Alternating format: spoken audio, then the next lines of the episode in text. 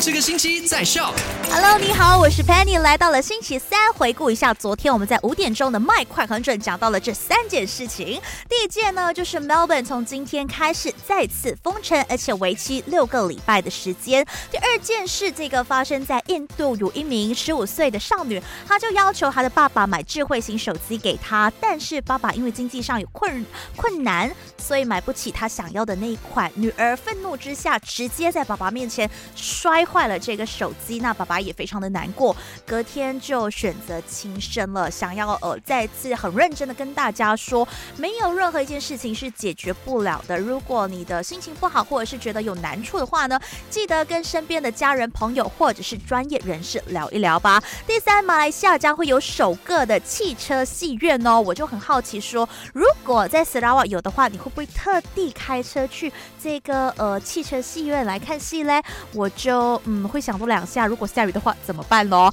好了，三点到八点，我们 My Super Drive 见，See you later。赶快到 Play Store 或者 App Store 下载 Shop